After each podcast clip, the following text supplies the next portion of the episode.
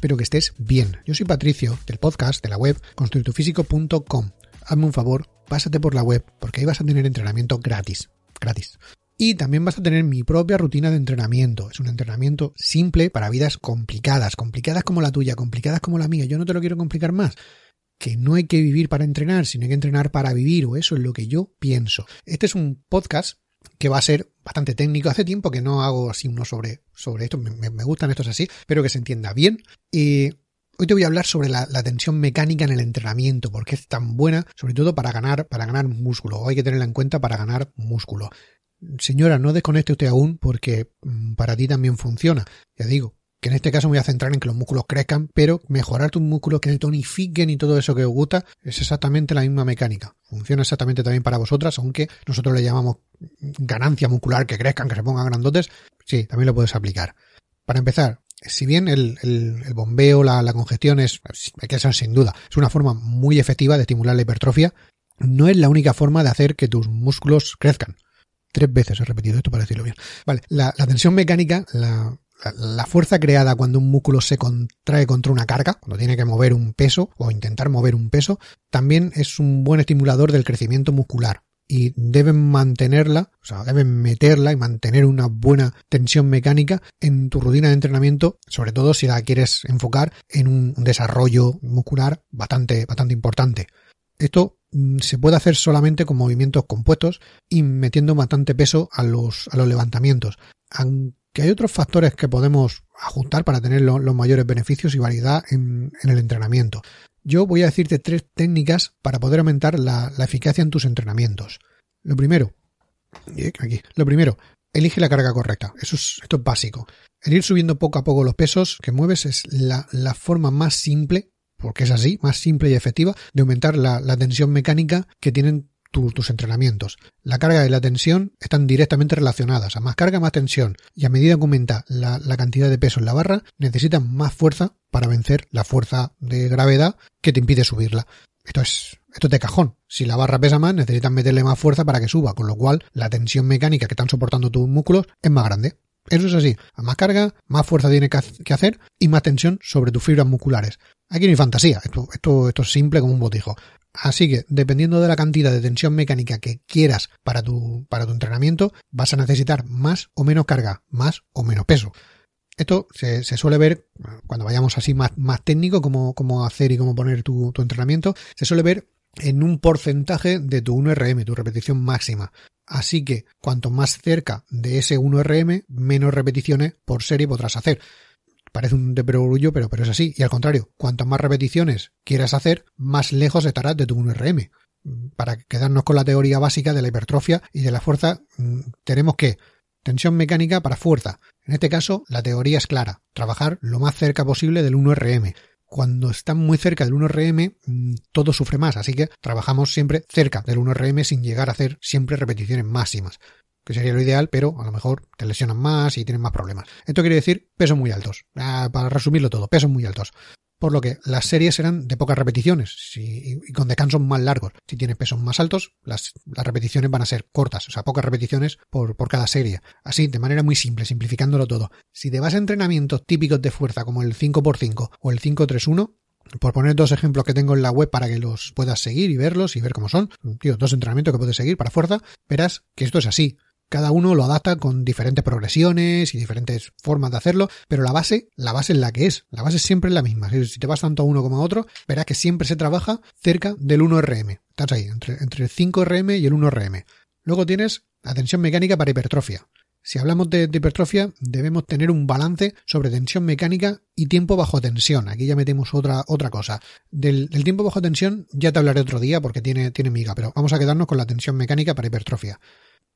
Para resumir, necesitas trabajar con una tensión mecánica de entre el 85 al 65-70%.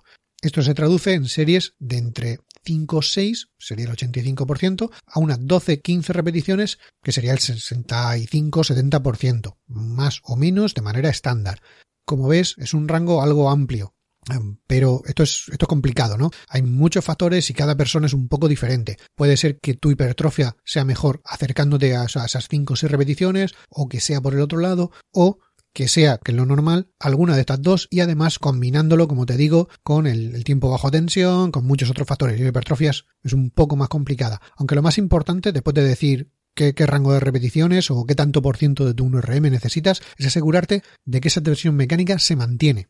Así que, cuando con, una misma carga puedas hacer más repeticiones de las que tenías como objetivo, hay que subir el peso. Un kilito, dos kilitos, como si es solo medio, siempre hay que intentar que el peso sea el máximo posible para el entrenamiento marcado.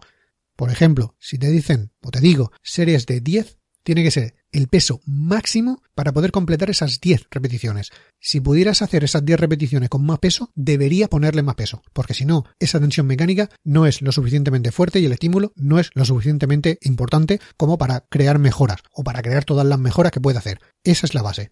¿Cuánto peso hay que poner en la barra? Todo el que puedas para completar las repeticiones que te he dicho. Si pudieras más, más. Otra de las formas de aumentar la tensión mecánica sería aumentar el rango de movimiento. No todos los ejercicios son iguales y el rango de movimiento, la curva de fuerza y la relación longitud-tensión de un ejercicio puede influir en la cantidad de tensión mecánica generada para, para un mismo ejercicio. Todo muy técnico, pero te lo explico. Por esa razón, es importante prestar bastante atención a, los diferentes ejercicios que van metiendo en tu rutina o que quieres hacer en tu rutina. No todos son iguales y no todo funciona exactamente igual. Asegúrate que los ejercicios que haces son los más efectivos para tu objetivo concreto. Si tú quieres esto, los mejores ejercicios son estos, pues hazlos, no hagas otro, porque si no, pues no estás optimizando tu entrenamiento. También te digo, no hay que volverse loco con siete ejercicios o este otro, pero es que este sí porque toca esta parte es tan fibra. Lo más importante de los ejercicios es hacerlos con el rango de movimiento completo. Todo, desde principio hasta fin, todo lo que puedas. Si el rango de movimiento completo, el músculo se estira al máximo y se contrae al máximo, teniendo esa tensión mecánica en todos los puntos del recorrido, no solo en una pequeña parte del recorrido. Por eso es importante moverse en todo el rango de movimiento que se pueda en el press de banca con mancuernas puedes bajar las manos más que con la barra, porque la barra toca el pecho, pero las mancuernas están separadas y puedes bajar más. Si tú, cuando haces un press de banca con mancuernas, no bajas hasta abajo del todo, pues te da exactamente igual hacerlo con mancuerna, con barra o con lo que sea. O sea, si no estás aprovechando el beneficio, uno de los beneficios que tiene el hacerlo con mancuerna, pues eh, apaga y vámonos. Si te quedas siempre a medio, o lo mismo que los que hacen press banca y se quedan a un palmo del pecho. Pues hombre, sí, la parte de arriba será muy fuerte, pero la parte de abajo no. Y ya, ¿para qué decirte? Otro ejemplo, la sentadilla. Esto se ve clarísimo. La sentadilla tiene que ser completa. As to grass. Eso es así. Eso se dice en inglés porque así suena bien, pero que los huevos te toquen en el suelo, que el papo te haga ventosa, o sea, todo lo que puedas, todo lo que puedas, siempre que te dé tu movilidad y tu, todo, tu flexibilidad, todo, hasta abajo, todo lo que puedas, cuanto más, mejor, sin forzar sin, retorcerse, sin hacer cosas raras. Siempre que tengas buena técnica, baja hasta abajo. No, yo es que me quedo como que así, como que a media sentadilla, porque la paralela es lo mejor. Cuando empiezas a, a pensar que te quedas en la paralela y ya va bien, lo normal es que las últimas series, cuando son pesadas, no bajen ni un cuarto de sentadilla. No es que no a mitad, no bajen ni un cuarto. Hay que bajar siempre hasta abajo. Es que si bajo mucho, después no puedo subir, porque no está tan fuerte. Si no está tan fuerte, te descargas la barra y punto. Estás intentando mover más peso del que puedes. Así de claro. ya no hay más, ya no hay más. No me quiero cabrear contigo. Pero es así. Eso es así. Usa la carga y la tensión a tu favor, para que trabajen para ti.